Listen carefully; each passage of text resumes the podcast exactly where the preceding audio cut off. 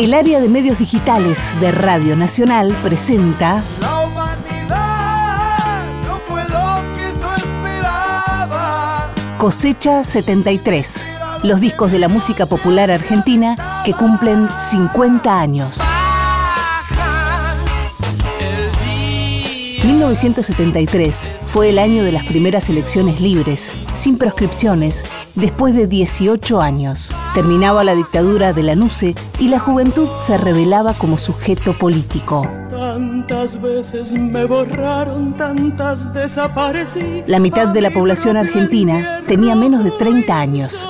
La música popular vivía un momento único. Yo tengo fe porque yo creo en Dios. Se publicaban discos que hoy cumplen 50 años. Conseguí licor y me emborraché en el baño de un bar. Cosecha 73. En este episodio, Muerte en la Catedral.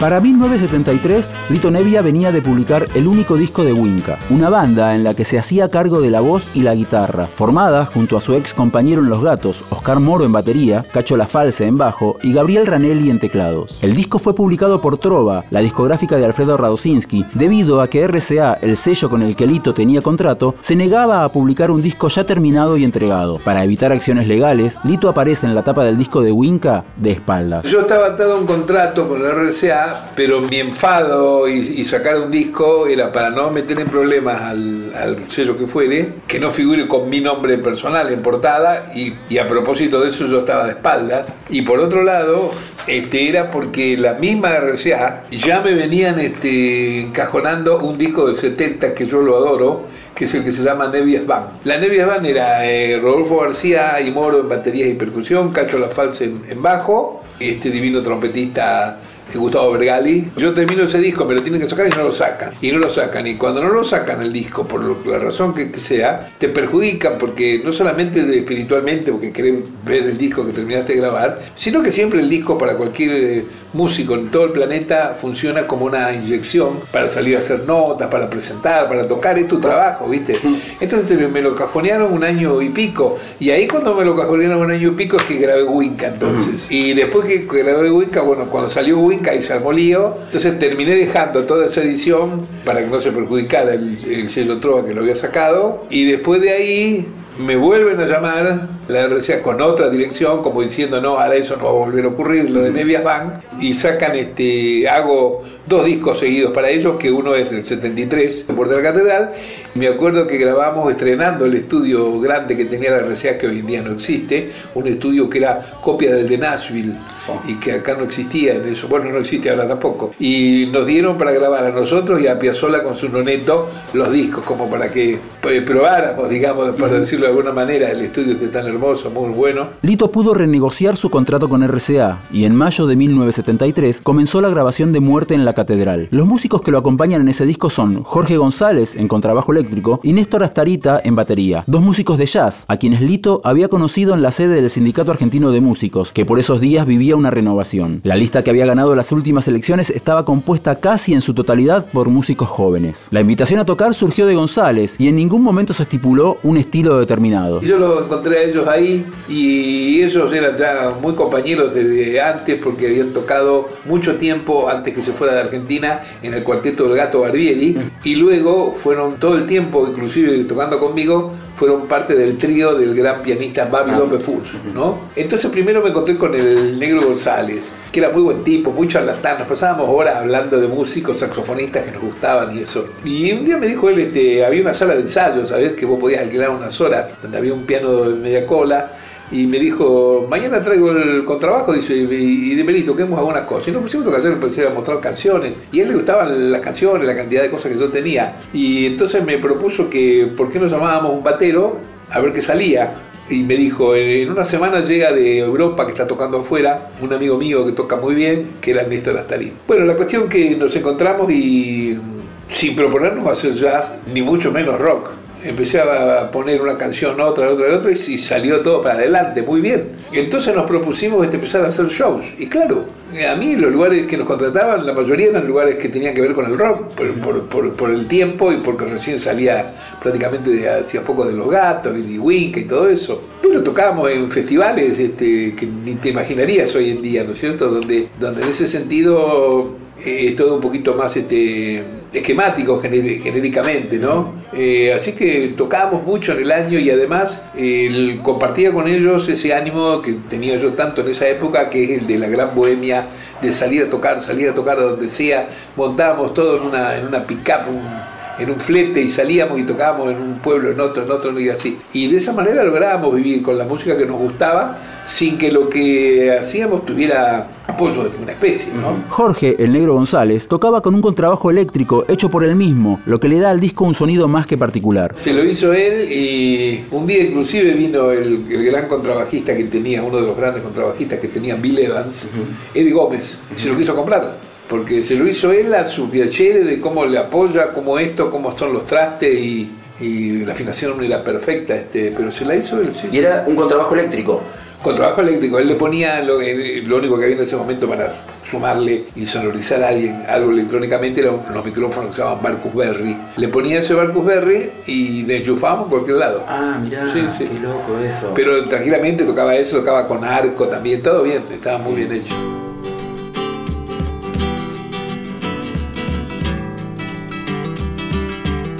Muerte en la Catedral abre con el Vals de mi hogar, una canción de aire folclóricos con un relato autobiográfico que, si se tratara de una película, podría ser la escena siguiente a la que se describe en la canción El Bohemio. Aquel personaje, que regresaba a su hogar a las 3 de la mañana, llega a casa donde lo esperan sus padres, sus gatos, sus libros.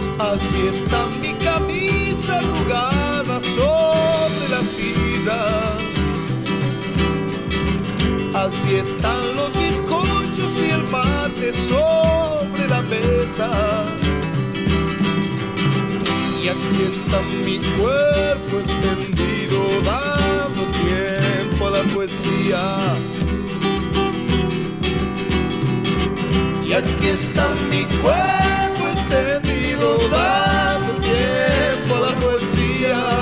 En realidad siempre esas cosas que son autobiográficas las ponga yo en las letras como tercera persona o hablando yo personalmente, que siempre son cosas mías, por eso son tan, eh, tan biográficas, tan íntimas, digamos, ¿no?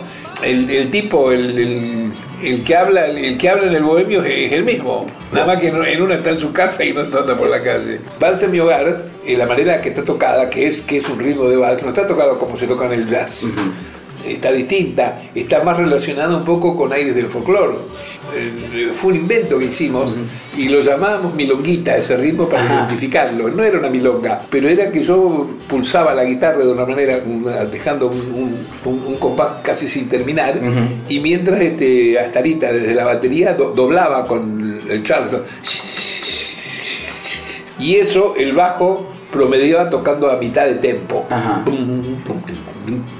Y eso daba un ritmo muy latino, muy lindo, que con las armonías que tenían esas canciones, que eran bastante complejas, quedaba fantástico, como una invención, como una cosa nueva. Ahora, muchísima gente que eh, no entendía bien esto ni sabía esto que estoy contando, decía que estábamos tocando jazz. Pero eso es una cosa que tiene todo el mundo que no entiende de música, que cuando escucha algo que no entiende lo llama jazz.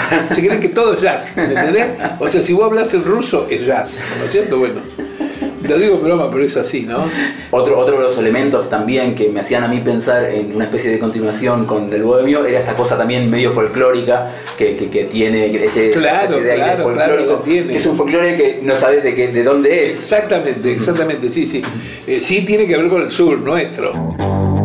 El 8 de febrero de 1973 se estrenó la película Rock hasta que se ponga el sol, que intercalaba escenas de ficción con el registro de algunos de los números musicales grabados en vivo en el Festival Barrock 72. En una de esas escenas se ve a los integrantes de Pescado Rabioso caminando despreocupadamente por las calles de un barrio residencial. Sin darse cuenta, quedan en la línea de fuego de un hombre armado con un rifle que atenta contra una persona que baja de un auto con chofer, quizás un funcionario o un empresario poderoso. El disparo le da de lleno a David Lebón, que reacciona al ver cómo su remera queda manchada de sangre y se enoja con el tirador al que trata de taradito. Un par de años antes, Papo, en su canción ¿A dónde está la libertad?, incluida en el volumen 1 de Papos Blues, contaba que el otro día me quisieron matar con ametralladoras e imita con su voz el ruido de los disparos. El otro día me quisieron matar con ametralladoras.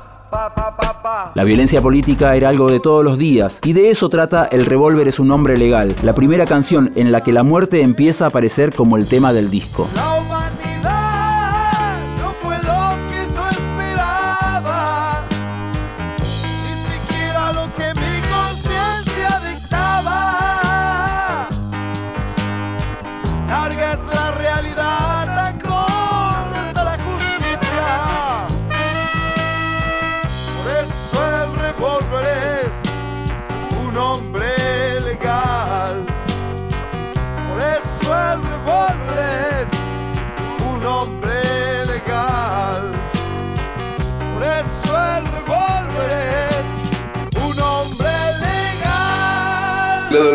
Un hombre legal era también este, tomar por otro lado el tema de, de la violencia, ¿no es cierto?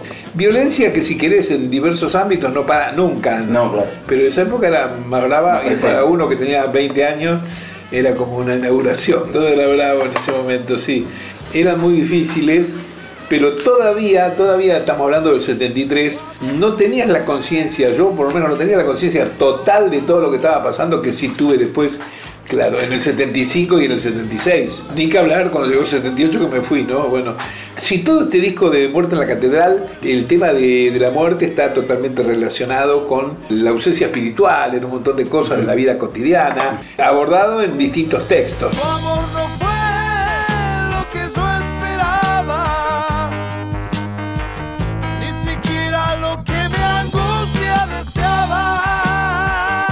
Y dale con la muerte. Se queja un personaje dibujado en el libro que Lito Nevia editó en paralelo al lanzamiento de Muerte en la Catedral. El libro contenía algunas de las canciones del disco con sus acordes para tocarlas en guitarra, poemas, cuentos y otros textos. Uno de esos textos es una especie de ensayo sobre la industria de la música que termina con un furioso anda a cagar. Claro, porque te pasaban cosas que te perjudicaban este, eh, humanamente finalmente, ¿entendés? Digo, según, según como vos abordes la música, si vos estás dedicado a la música por solamente, exclusivamente por el éxito y el dinero, y eso a lo mejor no te ofende en estas Claro. cosas, pero si vos estás dedicado como yo que de, de real vocación, te da una bronca que te volvés loco y, y son tus canciones, son tus cosas, ¿viste? Entonces, bueno, ahí uno estalla y hace esas cosas.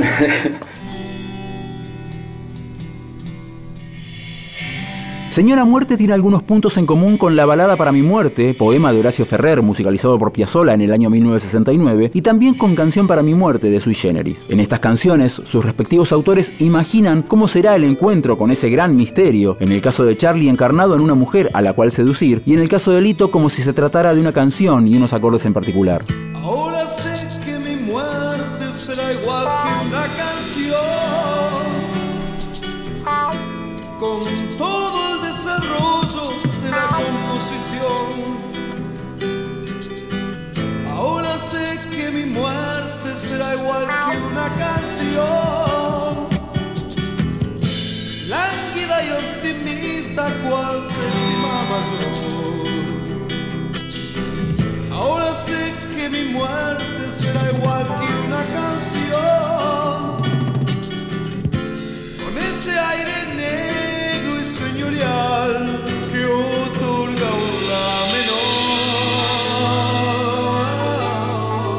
los otros temas que también aparece la muerte es tomándola desde otra cuestión. Por ejemplo, hay una medio acústica que se llama Señora Muerte, justamente, Sí. y que es una canción que todo lo que voy describiendo está hecho en juego con los acordes que van sonando. Sí, de hecho lo comparas tu muerte con, con un la menor Claro, y lo, claro, lo claro. describís. Aparte es re loco porque es- esa, esa parte de la letra cae en un, en un la menor. Claro, ¿no? caen en eso, que era lo más difícil. Ujú. Ese era el ejercicio, digamos. Era justamente sacar de ese lado, ese, ese estado solemne que tenía hablar de la muerte. Eso era un poco la idea. En- Me parece que en los dos casos, porque en la de Charlie lo mismo.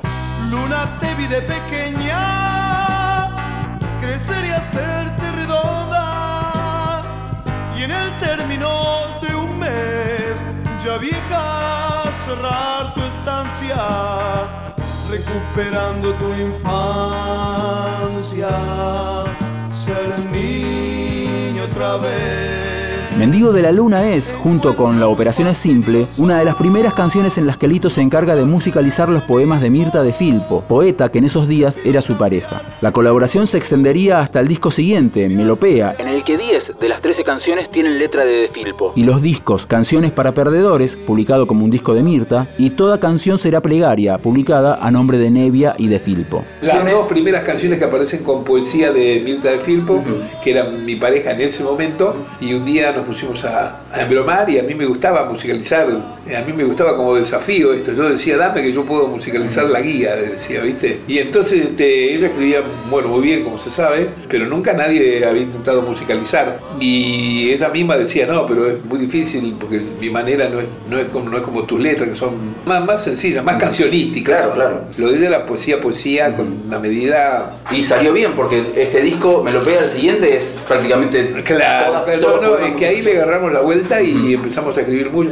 Hemos escrito, mientras duró esa relación, aproximadamente 60 canciones. Wow. 60 canciones, sí. Este, que muchas no reconocidas en su momento justamente por esta acusación de que es difícil, que es intelectual, que es raro, que no entiende lo que no- Bueno, eso pasaba en ese tiempo, ¿viste? Pero después el tiempo, los tiempos han ido cambiando.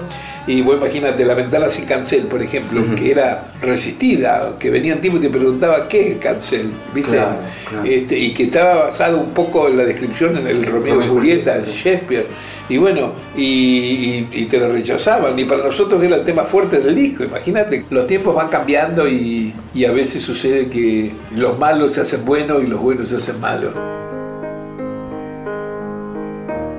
El otro cambio, Los que se fueron, es una de las mejores canciones de la música popular argentina. Corta un pedazo de torta y dame. Vamos hasta la esquina a ver qué pasa. Todo está en orden. Como es costumbre.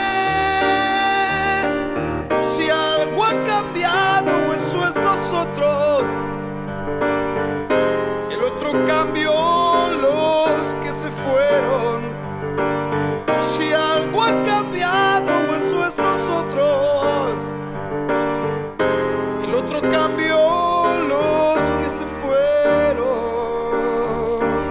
Con cierto aire tanguero, la canción configura un estilo que pocos años después sería desarrollado por un grupo de jóvenes coterráneos de Lito, agrupados bajo el nombre de la Trova Rosarina, y en especial por uno de sus principales compositores, Fito Páez, que la grabó en su disco Moda y Pueblo del año 2005.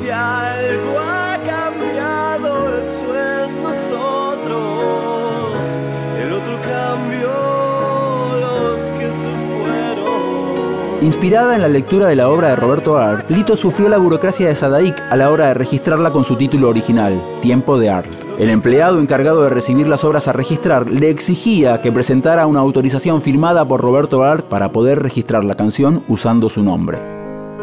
El otro cambio, los que se fueron, que describen un barrio, sí hablan de una gente que no quiere cambiar y otra que cambia y que desaparece y otra que no. Sucedía que en esa época la- había unas disposiciones, unas leyes ahí para registrar las canciones, donde si vos en una canción citabas a alguien, su apellido, su nombre, a alguien que se lo estabas dedicando, tenías que llevar un permiso, como que la persona estaba de acuerdo. Esto sería comprensible si vos me decís este, que a lo mejor vos estás escribiendo en contra de alguien, pero por lo general cuando uno menciona otra persona es alguien que uno le está dedicando. Y máximo en este caso, yo en esa época estaba leyendo mucho, justamente Los Siete Locos, El Amor Brujo, las cosas divinas de Roberto Art, y cuando se me ocurrió hacer esta descripción de los barrios y los distintos personajes que aparecen, sin que ninguno de ellos sea puntualmente de, el tal o cual de, de lo- del libro de Roberto Art, tenía que ver con esa climática. Si yo no hubiera leído esos libros, no se me hubiera ocurrido eso, a pesar que vengo de un lugar en Rosario de, de mucho bajo fondo y ese tipo de cosas, ¿no? Así que bueno, el día que fui a registrar la canción, lo primero que se me ocurrió es ponerle tiempo de arte. Bueno, cuando le digo esto al señor que atendía, me dice, ¿y quién es Art? Pero tráigame el- la cosa firmada, me dice, que sea quien sea. Y le digo, ¿a dónde quiere que vaya? Al cementerio. Bueno, era, era medio entre cómico y humor negro, ¿sabes? Cuando el tipo me decía, este título no va, yo le ponía tal cosa, este, y, y agarraba una frase cualquiera de la canción, donde seguramente nadie había tenido una canción que se llame El otro cambio los que se se fueron, imagínate. Al igual que como La cigarra de María Elena Walsh, también publicada en 1973, el otro cambio, Los que se fueron, se resignificó con el regreso de la democracia. Después de la larga noche de la dictadura cívico-militar, los argentinos ya no seríamos los mismos y muchos de los que se fueron no tendrían la posibilidad de volver.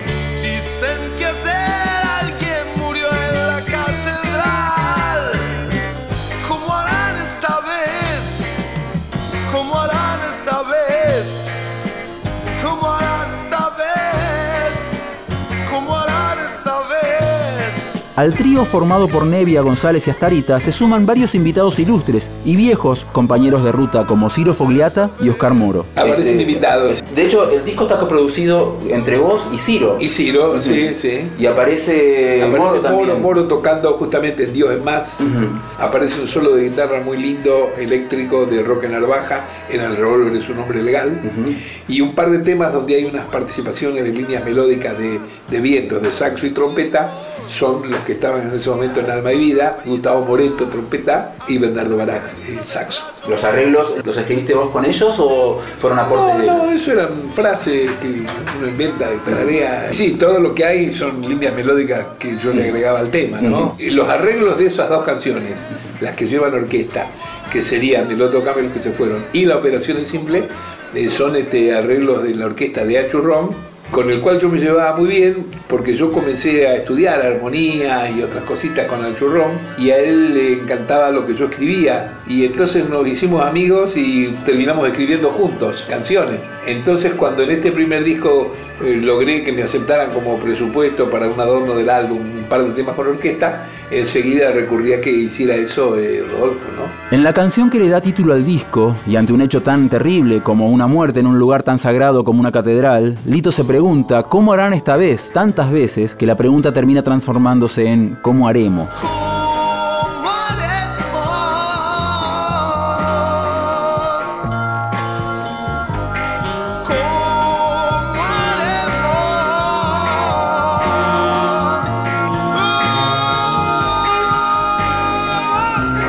Ahí en el tema, no, no porque sea el tema más importante, eh, a pesar que tiene el título del álbum, sino que este es el tema eh, más desarrollado, con improvisaciones, con solos. Alguna gente a veces creía que era porque yo hacía alusión a un libro de Eliot que se llama, creo que Asesinato en la Catedral, ¿no? Puede ser, no, no, para nada, es un título que se me ocurrió con la letrita esa que yo leí. Muerte en la Catedral es completamente que falta la, la fe, la cosa inocente, la voluntad de creer.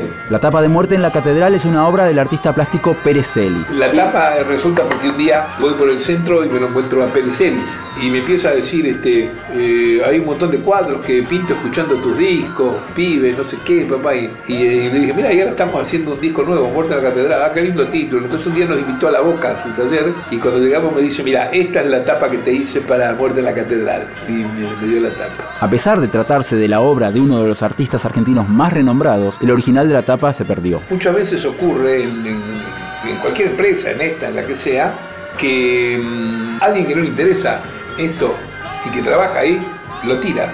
Por ejemplo, la tapa tan mentada, tan conocida del primer disco de Almendra, la persona que lo recibió la tiró y Luis Alberto lo hizo de nuevo. Bueno, este, ese tipo de cosas sucedían ahí. Suceden en lugares donde no interesa esto, eh, que siempre uno pone como ejemplo que bárbaro cómo guardan y cuidan las cosas en Estados Unidos, en Inglaterra ni que hablar, y hasta en Brasil, ¿viste? Cómo cuidan eso. Pero que inclusive te digo, es una burrada, porque eh, ya es un cuidado inclusive comercial que deberían tener, ¿no es cierto? Porque después no tener la tapa de alguien, este, ¿cómo no va a tener la tapa? Bueno, y ahora que hoy en día el mundo vive un- con un 50% de reediciones y de, y de cosas de otras décadas, ¿no? Este, pero bueno, sí, pasó eso y no había tampoco todavía los eh, adelantos tecnológicos que por eso nosotros en la reedición que tenemos, gracias a Dios, de Muerte en la Catedral, está con la tapa original de Perezelli. No es porque tenga el cuadro, no lo tengo, pero pudimos reconstruirlo digitalmente.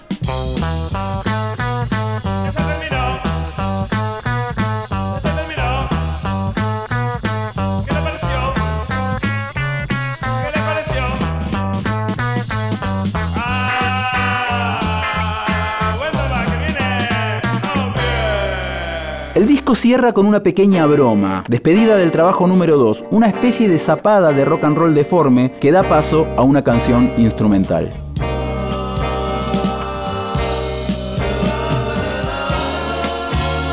era una broma que decíamos, como decir, este, en realidad todo eso que escucharon no es lo que hacemos, lo, que hacemos es esto.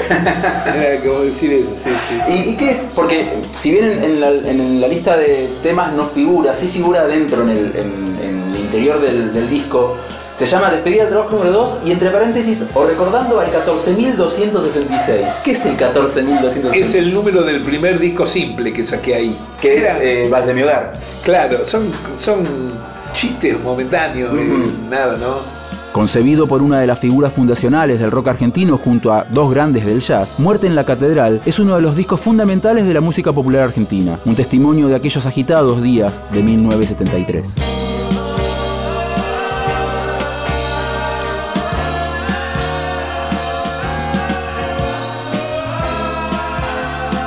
Cosecha 73. Muerte en la Catedral.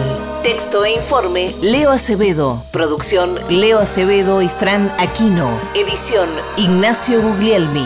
Una producción del área de medios digitales de Radio Nacional para Nacional Podcasts.